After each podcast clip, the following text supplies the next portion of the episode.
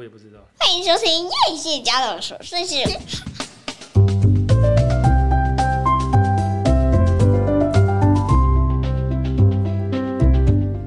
欢迎收听叶谢家的琐碎事，我是菲勒米娜，我是夸米。夸米，你度完中秋回来啦？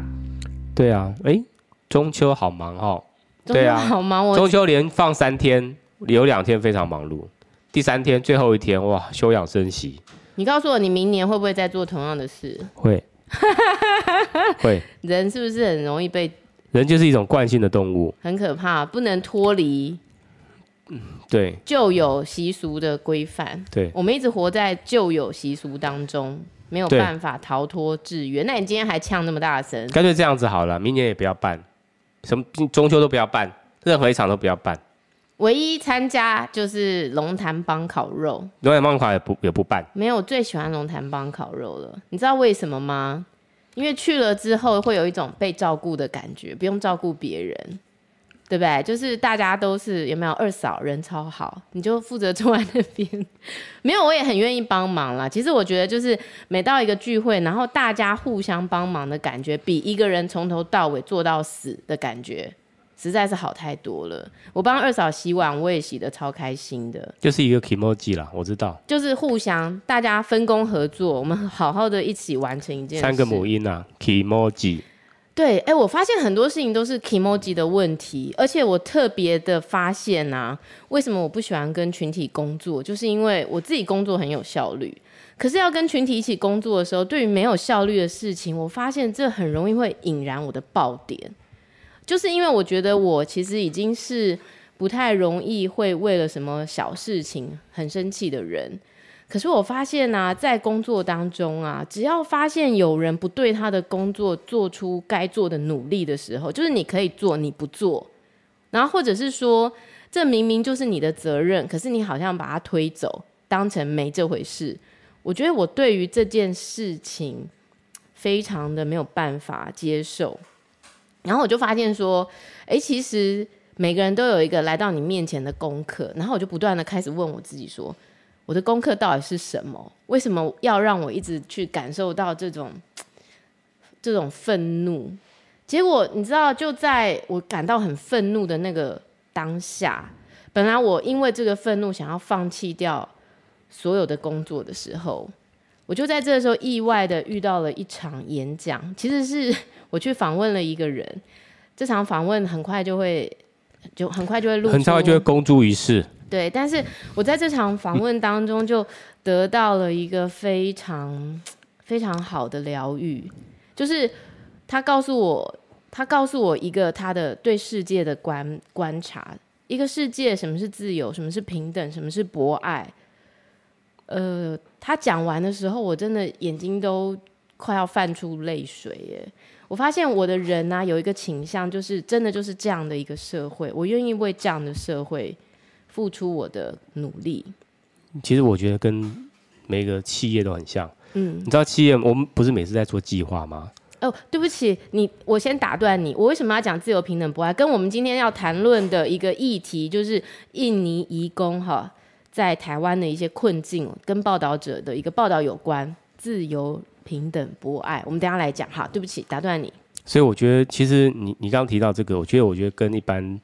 一般做商业的，以商业为目的的公司一样，是因为每个公司它都会有一个叫做愿景，是是，对不对？这个愿景就是假假设所有人在这家公司都答应这个愿景，嗯，所以大家就会朝这个同个目标跟方向去努力，是。然后所有的东西、所有的策略、所有的行销活动、所有的一切的一切，都是从这个愿景出发，是对。所以我觉得很其实很像，即使说你你很答应的。你是说这个人的讲的东西，是他还是给你一个愿景嘛？但是愿景你很白银，是，对啊，所以我觉得道理都相同。比如说他说到说，其实自由，什么是自由？就是人在这个社会上应该有不受不受呃不受其他控制、不受其他操控的自由嘛。我们应该有一个自由的决定权嘛。对不起，他讲的自由是很广泛的，但是我有点忘记了平等。人生而平等。等一下，我们讨论到印尼移工，你就会知道人没有生而平等。博爱，他讲的博爱说，经济其实是一种博爱的经济为什么会博爱？他就说，只有人的社会是可以以物易物，不是以物易物，应该是说人的存在是为了服务他人而存而而存在的。比如说面包店的面包师傅，他卖的面包是给别人吃的，他自己能吃多少？他做出这么多，农耕的农夫种了这么多的稻米，大部分是给其他人啦。啊，啊他说不会有一只狗。然后去跟一个动物说：“我用我的骨头跟你交换你的猪头皮。”我那时候听到的时候就笑了。的确不会有嘛，因为狗如果看到骨头，一定都会先赶快把它吃掉嘛，因为那就是动物的本能嘛。我要先抢到最大的，我要先吃到最最好的。可是人一开始形成的这个社会并不是这样的，我们是为了供给他人而存在。可是最后这个物质主义越来越扩张的时候，每个人都想要花最少的精力得到最多的。然后每个人都想要从中得到，呃，最最最暴利的，哦，那这就失去了我们的初衷，然后整个社会的本质就改变，然后所以商业化，这不是只有商业化，我觉得就是利益熏心啦，就是自私自利。比方说，你会在一个塞车的现场发现为什么会塞车，如果每一个人都遵守交通规则。好，表表示说前面施工，然后我们现在用交通管制的方式啊，好，你这边先走，先走。如果每个人都依照这样的秩序，基本上是不会塞车的。但为什么会塞车？你就会发现有些车只在意自己是不是第一个跑出去的，所以他就会想尽办法的钻小缝出去。但是只要他一钻小缝，他就会让所有的车卡在中间，再也过不了任何一台车。就每个人都只想先达到自己的目的，可是不会想着我们要依序的按照这样的规矩前进，那大家都有得走，不会。所以说，人基本上就是自私自利的动物。对，但是其实我们应该要去想想最开始的社会是怎么形成的。所以当他提到说人是人的存在是为了服务他人的时候，我顿时啊，对于我那个无法。解决的那个心结就解开了。我的心结的，我的心结就是，我觉得我很认真，我很适合为我自己工作，我可以为我自己创造我自己的很很大的价值。但我觉得他这个境界很美好，但是很难达到。嗯、每个人要达到这个境界很难，就就像那个礼运大同篇一样。呃，讲讲起来，如果是用说的，你会觉得很难。可是我觉得实际去做的时候，其实反而没有这么难哦。比方说，我说的是，呃，假设我们上次我们说的，在那个呃告别式当中，如果你没有愿意去提笔写对你同事的悼念哀悼的话，你就不会得到一个让你感觉心满意足的人与人之间的情谊交流。可是当你付出这些时间的时候，如果你去斤斤斤计较，你得花时间做这件事的时候，那最后这件事也不会回到你身上。的确，我其实我觉得给予称赞很棒，这的这种人很棒，就是他愿意去称赞别人。对。但有些人就是死都不愿意讲。是当然，因为你知道有些人的教育，如果他从小就是被否定长大的，就是负负得正长大的，那他就永远不知道赞美的力量在哪里。可是我觉得。所以我说，其实人是以服务他人而存在的这件事情是，呃，是我一直也很相信的事情，我也一直愿意这样做。那我都我的意思就是说，当你在工作中遇到有人没有办法像你这样做的时候，你有时候会很泄气，你就会觉得说，你不想再为这这件事情付出任何一点努力了，因为你这么努力，可是有人。完全不在意这件事，那你干嘛那么在意？可是再回过头来，如果你可以想到你做的这件事情是对多数人有益的，不是为了你自己的，没有丝毫为了你自己啊！我又没有赚钱，我又没有做任何对我自己有利的事，但是这件事是对他人可以产生到帮助的，不管那个。产生的结果是什么？我觉得那就是一件你该做的事，你就觉得该做的事，你就是大刀阔斧的去把它做掉。其实我觉得这个你讲的没有错，但是我觉得真的具备这个能力的人，他今天可能不会跟你共事，他到了一个更值得他去的地方。那留下的人可能在某一些某一些方面，他的行为或是他的思想上面，总是会有一些缺陷。那这个就是一个机会，让他们如何去，就是改善他们的缺点。那你说的好极了。那我觉得我的存在就是必须让他们感染到对工作的热情跟动力，然后改变他们做事的方式，然后。对不对？的确啊，的确，这些人如果真的这么厉害，他早就在一个很厉害的地方了。那我这么厉害，我为什么在这？你你只是这个时间点在这个，你不是永远都会在这里。好，那于是呢，因为这样呢，我就决定继续的一个 project。我本来想要停掉了，因为我真的很灰心。那就没想到就是。你要告知的那个窗口，他比你还更灰心。不是不是，你知道我我后来听到一段音乐，然后这个音乐是当然就是我的好朋友黄小丽操刀，而且呢，她老公整个下海哇，一个这么昂贵，我们根本无法配他的人，一个亿万富翁居然下海为我们弹吉他，为了区区几百块美金，没有没有到几百，对不起，区区 好那。我听到这段音乐的时候，我我开始感受到，你知道这个流是怎么流的，你知道吗？就是说，我因为开启了这个工作，这个工作可能也开启了他们的动力，然后这个结果造成的是两边都觉得很棒、很美好。我们开始做了一个 project，然后这个 project 可能要，可能快要有一个雏形存在了。那我觉得，哎，这个这个让我深受感动的音乐，带给了我一个我要继续往前走的动力。我觉得这很多时时时候都是蝴蝶效应哦，环环相扣，一件事扣着一件事，一件事扣着一件事。我如果没有去开那个会，没有去做那个访谈，没有得到这样的领悟，我可能今天就是 quit，就是我什么事情都不做了。但是就是因为冥冥之中 有这样的东西，于是我们今天产生了一个。我现在想要先给大家偷听一下，其实其实我不知道这样你可能会被告哦。我会被告吗？真的吗？嗯、那我先放，然后我到时候不行，我 我就自己把它剪掉，偷偷让大家听一段就好了。有没有一种上扬的动力？好，这不是 final，所以我想应该那个还好。然后还有一段呢，我自己也非常喜欢。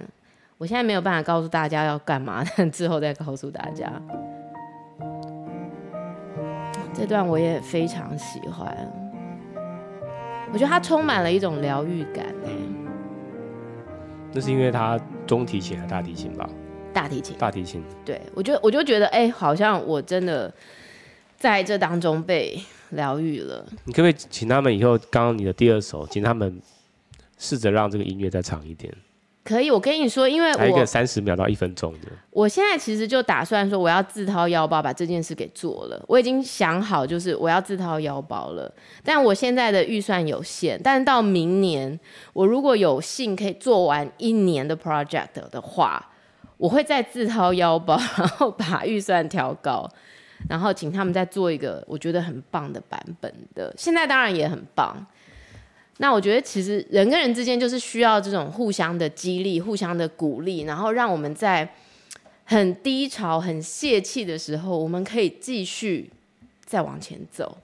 真的好，所以不知道大家有没有听懂我们从从头到尾到底在讲什么？吼，那不过反正就是一个。这一周的体悟啦，其实就你没有放手一搏后，你都不知道后果后就不不是后果，结果会怎么样？对，对不对？你没有放手一搏，对，很可能它是就像一个回旋状的往上提升，嗯，对不对？你没有放手一搏，它就回旋状着向下急速坠回，那我大家都不高兴哦。所以我觉得这个各中的这个大家去掌握。我发现我现在有一个能力，我能力就是这个来到我眼前的人，我可以一眼看出他的课题在哪里。但是我的能力没有到达，我可以给他任何的帮助，我没办法。我可以看得到，呃，就比方说，我会知道说这件事情其实就是你拿回你的操控权，然后你做主，你说了算，把界限划清楚，这件事结束。啊，或者是说我可以看到这个课题是，我认为就是好好的学着把话说清楚，再困难把话说清楚，因为我觉得这我也是这样走过来的，我以前也是一个有棱有角，然后动不动就觉得算了算了算了，就都算了，我后来都不随便算了，就是想尽办法把有棱有角的人磨成圆的，这是我学会的功课。那我没有办法告诉别人你的功课在这里，然后你要怎么去做你的功课，我没有办法，我只能看到这个功课，然后想着或许有一天，当这个功课不断对你敲门的时候，你会想要拿回你的自主权，然后来把这个功课给做掉。我想这大概是我最近有一个很深刻的领悟。好，那我最近啊，就是因为看到那个报道者在讲。在台湾呢、其实有七十万名的移工，好，然后甚至是家庭移工有，以前我们都叫外劳嘛，对不对？我们都用外劳外劳称呼他们。那这些外劳其实，在台湾已经有三十年的历史。你知道，在过去啊，都是非常有能力的人，他们才能够请得起外劳。比方说，我当时去我外婆家，然后。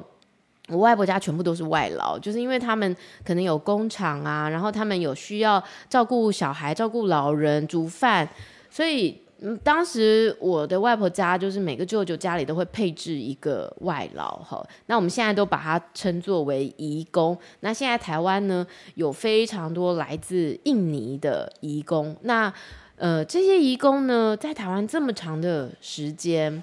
那这三十年，可能有些人是很年轻就来的，那他们来这边，可能也开始有了手机之后，诶，他们的生活可能也会跟三十年前的现状不一样，他们可能会可以跟别的人认识，跟别的人交往，那他们也有他们的七情六欲，那可能这些移工就会发现，诶，她怀孕了。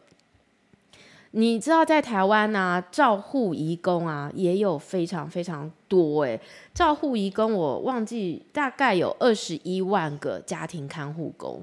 那你知道，因为整个世界都是一个老化的世界，等于是少子化，然后老年化，然后老年人没有人照顾，所以义工在全世界其实都占非常重要的角色，总是要有人愿意来照顾这些人嘛。但怎么办呢？如果今天这个移工怀孕了，就代表说，呃，其实，在新加坡，他们对移工是很严苛的。你怀孕了，你就必须遣返，没有办法让你留在这里。对，福祉移工就是你常看到的这些家庭帮佣啊、家庭看护啊、机构看护，这些都属于福祉移工。那也有所谓的产业移工，那比如说因为呃我们国家的一些政策的方式，去国外引进的这些劳工，大部分都是男性。那也许很多都是比如说像营造业啊、制造业啊、近海洋渔业，你在海边常常看到这些渔工。好，那你知道吗？其实如果他们是属于企业底下的，相对来说还是比较有保障的，因为在签约的时候，他们其实是受台湾的。他们好像有，他们是有保障，有基本工资保障的，而且有健保，然后有有劳工的权益。比方说，在台湾啊，还有香港，这些移工其实是可以生孩子的，而且他也可以请产假，而且在企业里头的移工呢，他们其实是可以请带薪的产假的。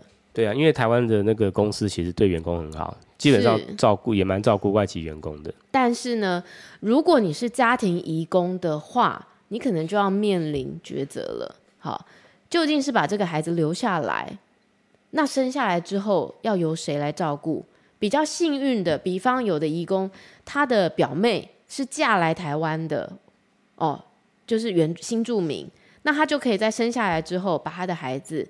交给他的表妹照顾，但是再怎么去看，更多更多的移工，他们是没有办法留下这个孩子的，因为一一来他们对这个法律并不熟悉，二来多数的中介都不愿意看到他们要怀孕生孩子，所以他们都不会告诉他们他们应有的权利，然后就会给他们两种选择，要不你就是回去把你的孩子生在印尼，他们都不愿意。因为印尼他们觉得没有赚钱的机会，只有来台湾好到其他国家，他们才有机会赚钱给家里还在读书的弟弟妹妹，或者是给家里的爸爸妈妈。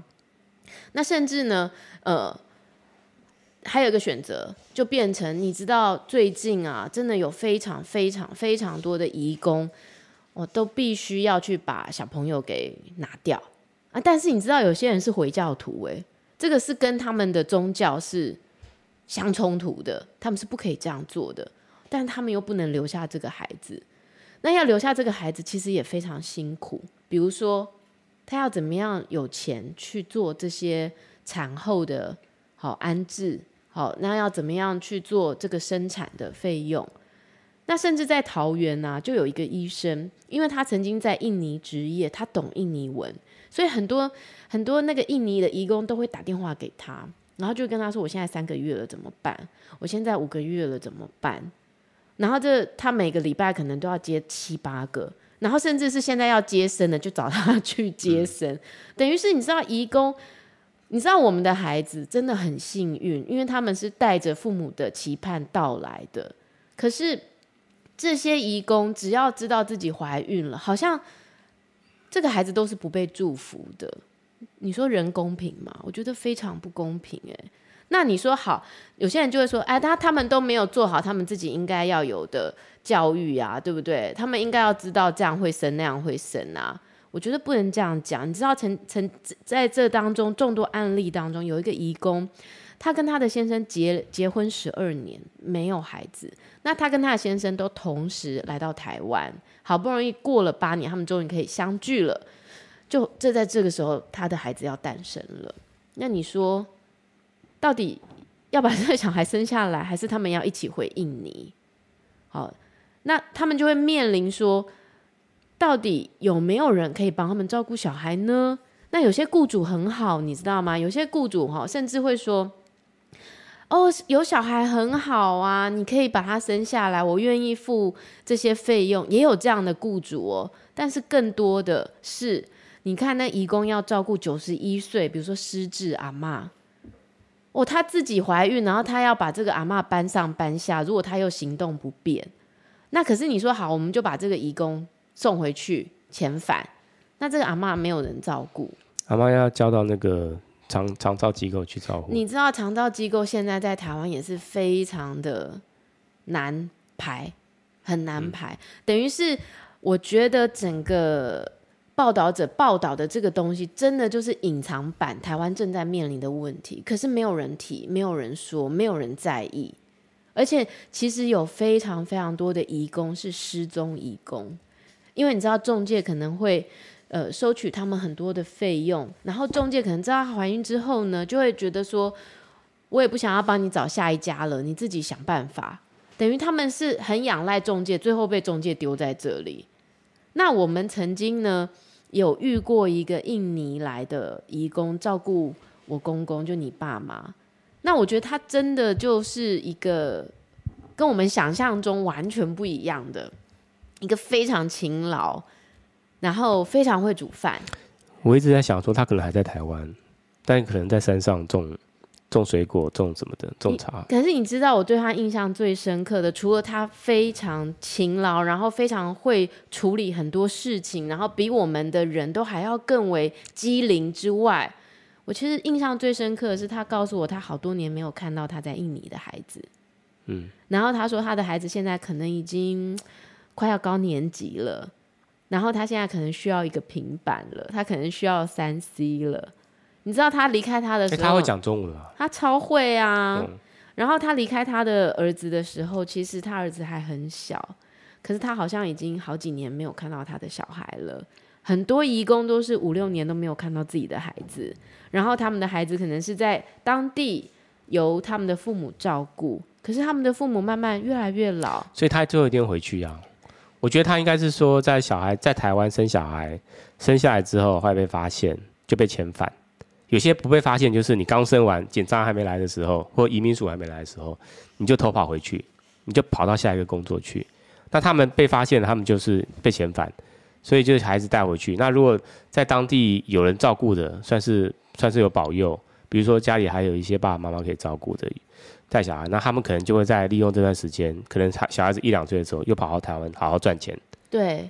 然后真的赚到真的赚到钱之后，就真的回去了，然后买房子。嗯、但是，但是，你有想过，这个隔代教养长大的孩子跟自己的亲生父母之间还剩下什么吗？因为他们就是只是。父母亲就是一直在想说，我要赚钱赚钱赚钱，对不对？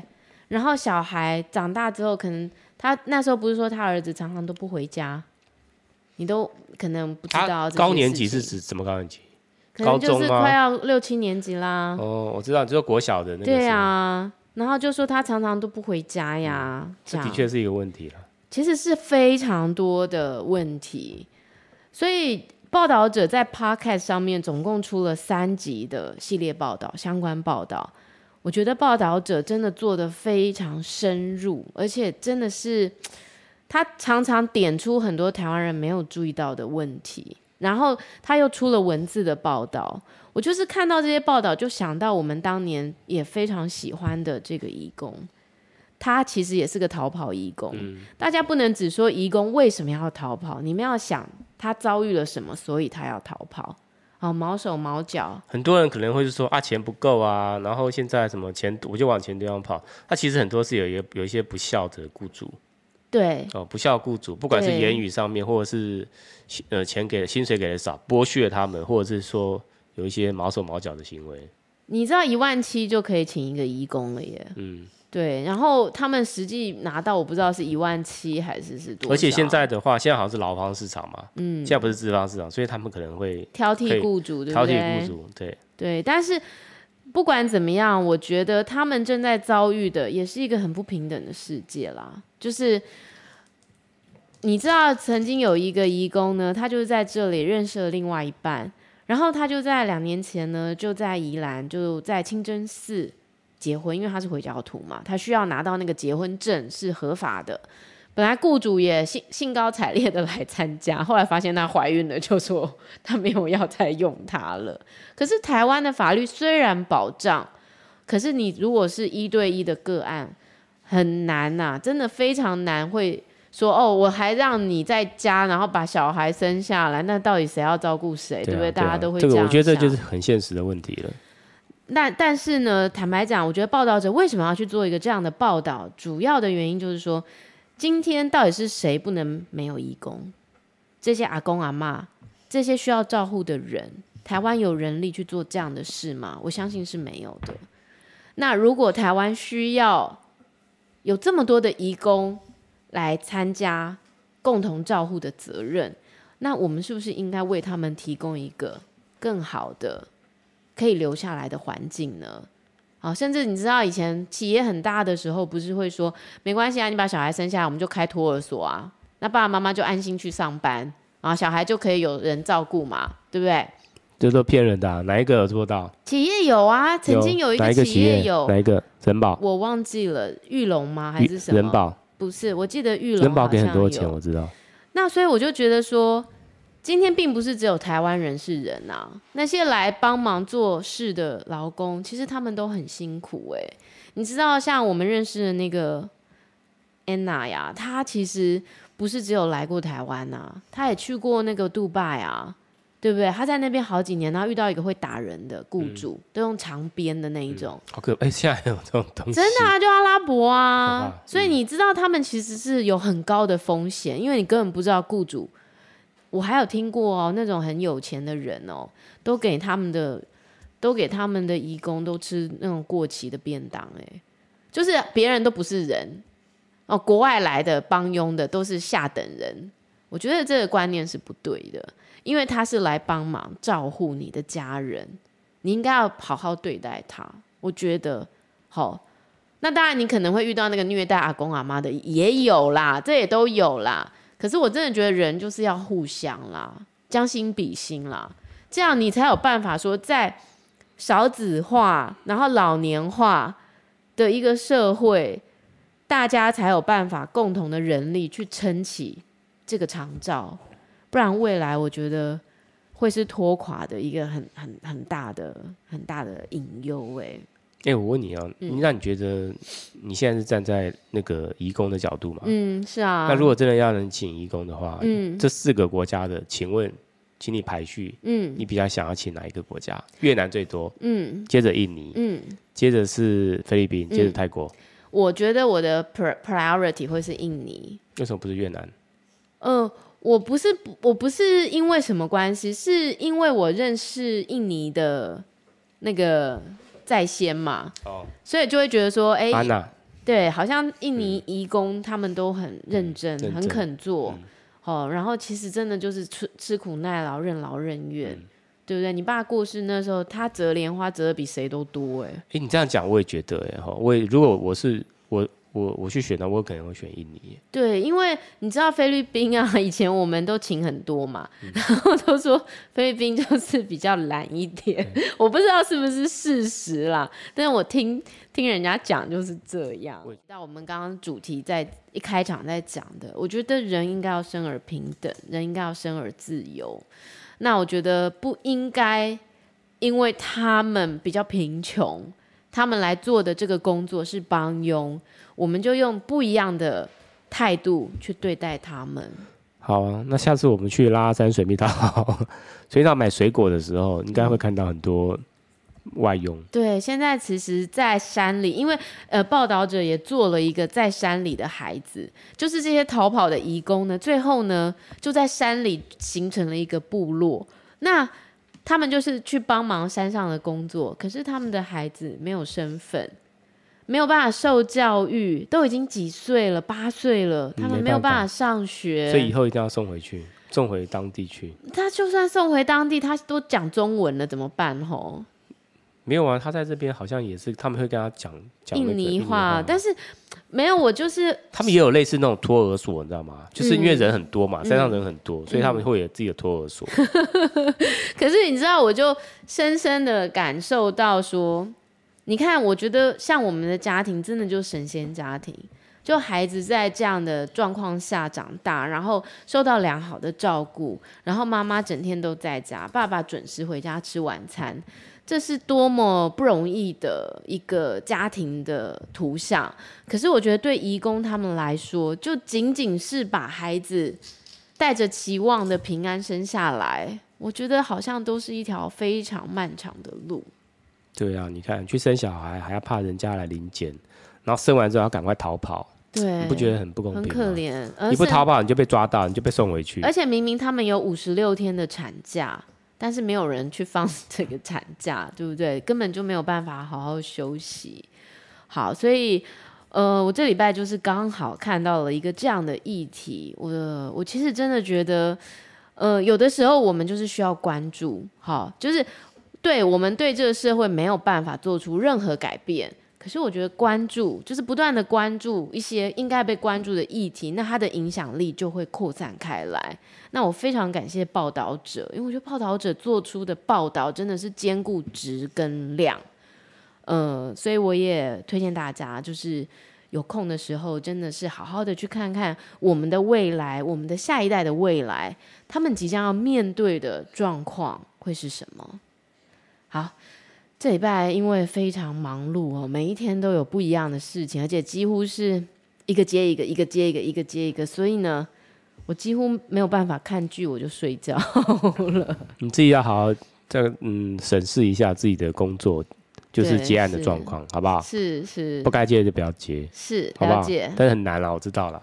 对，很难吗？就最后全部都接下来。没有没有没有，就是适时的，适时的，适时的发个牢骚。没有适时的，是发一顿气。没有适时的把我认为必须延宕的工作就延宕了，因为我其实不能一直像一匹马一样一直跑，一直跑，一直跑。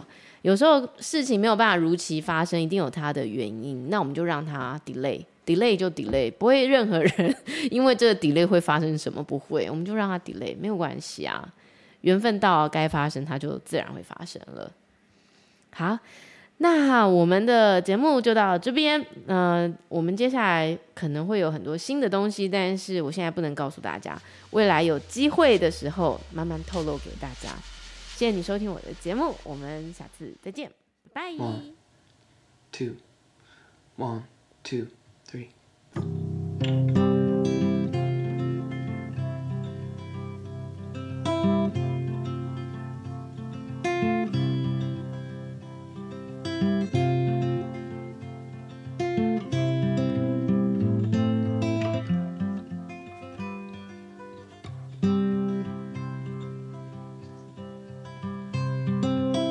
I had a girl like Emily, if I had a girl like Emily, I'd smile all the time, I'd be as happy as can be. If I had a girl like Emily.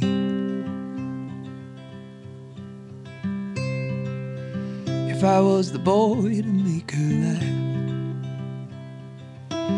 If I was the boy to make her laugh, I'd cherish every moment, Lord, I'd take a photograph. If I was the boy to make her laugh, if I was the one she called a night, if I was the one she called a night, we'd talk for hours and hours until the morning light. I was the one she called a night. If I had a girl like Emily, if I had a girl like Emily, I'd smile all the time, I'd be as happy as could be. If I had a girl